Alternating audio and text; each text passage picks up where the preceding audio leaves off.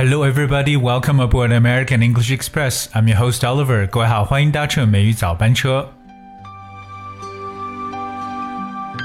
We know that in spring that a lot of trees are turning green. Well, of course, because the leaves are turning green. 在春天的时候呢，很多树都变成了绿色，当然主要是归功于叶子。那 不知道各位其实对英文单词 leave 这个词它的其他使用是否你知晓呢？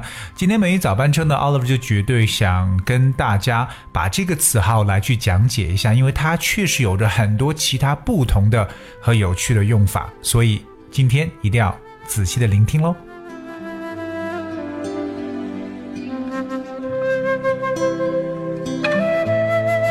我们首先都知道这个 leaf 这个词就是叶子，而它的这个发音呢，记住一定是长音 e leaf。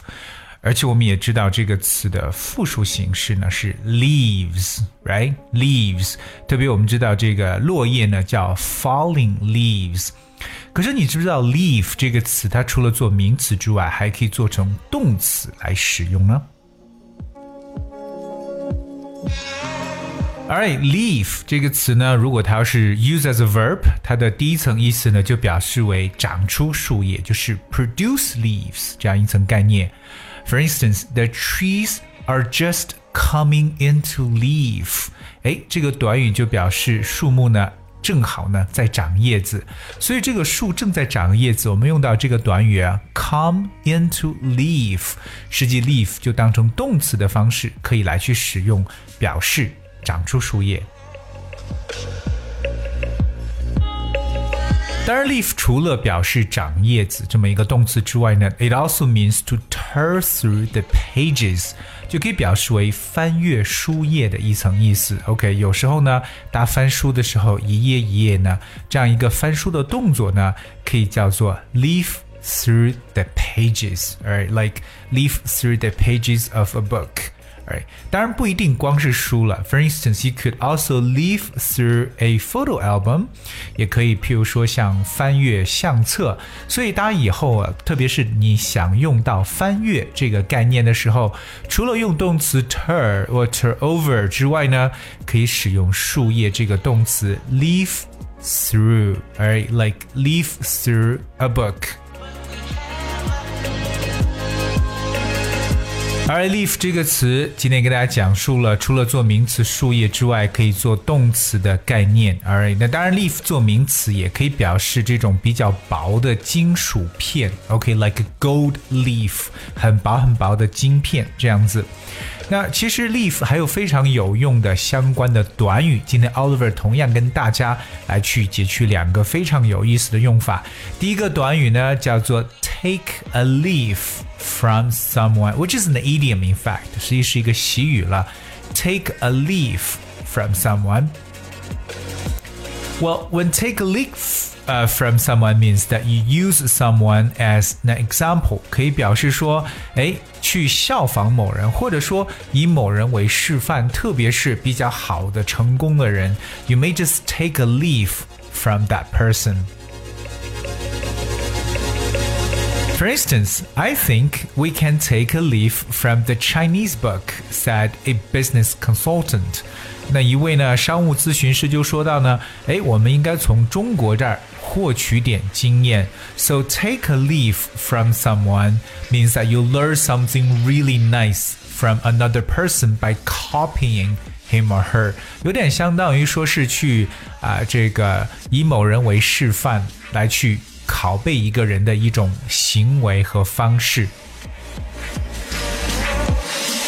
当然，这个词 leave 还有另外一个非常有意思的一个短语，我在这里也想跟大家去分享一下。那这个短语呢，就叫做 turn over a new leaf。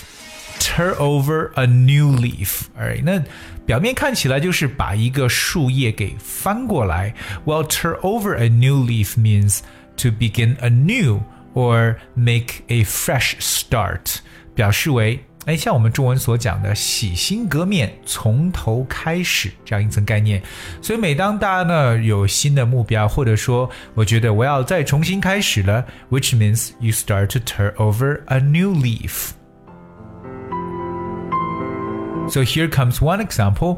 It is time for me to turn over a new leaf and study English more seriously.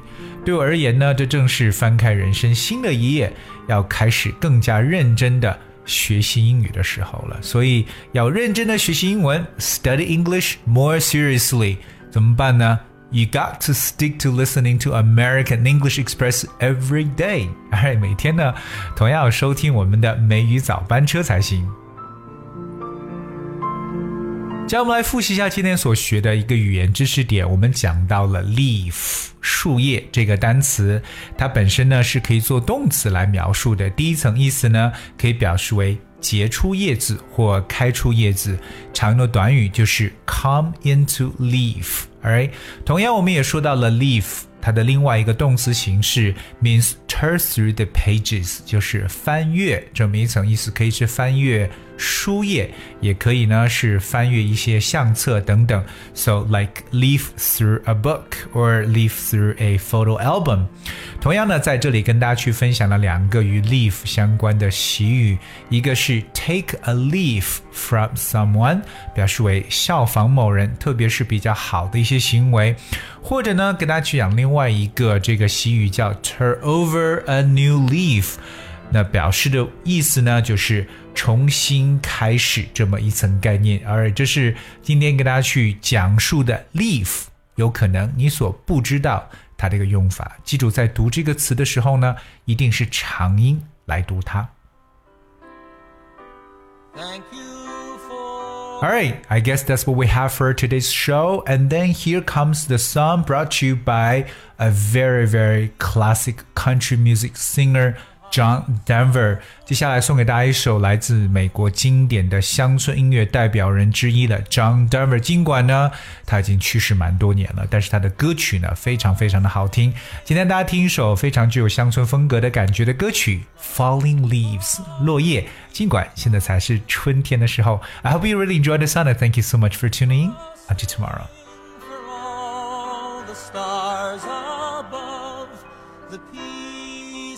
beyond all fear.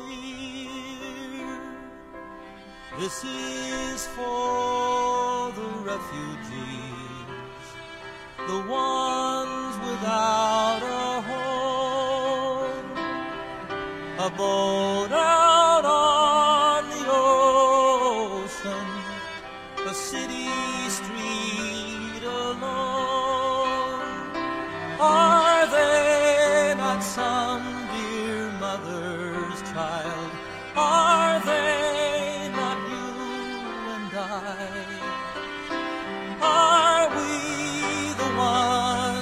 Bear this shame and they the sacrifice? Or are they just like falling leaves who give themselves away?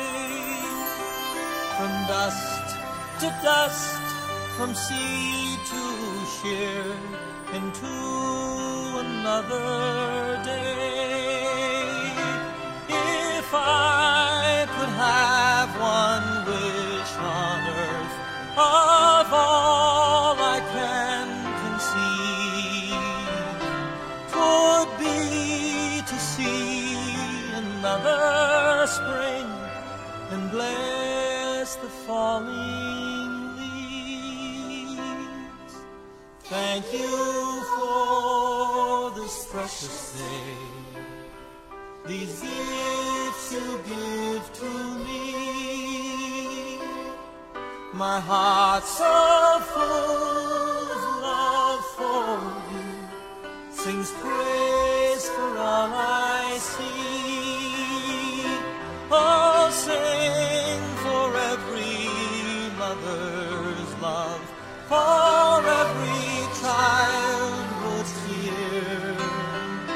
Oh, sing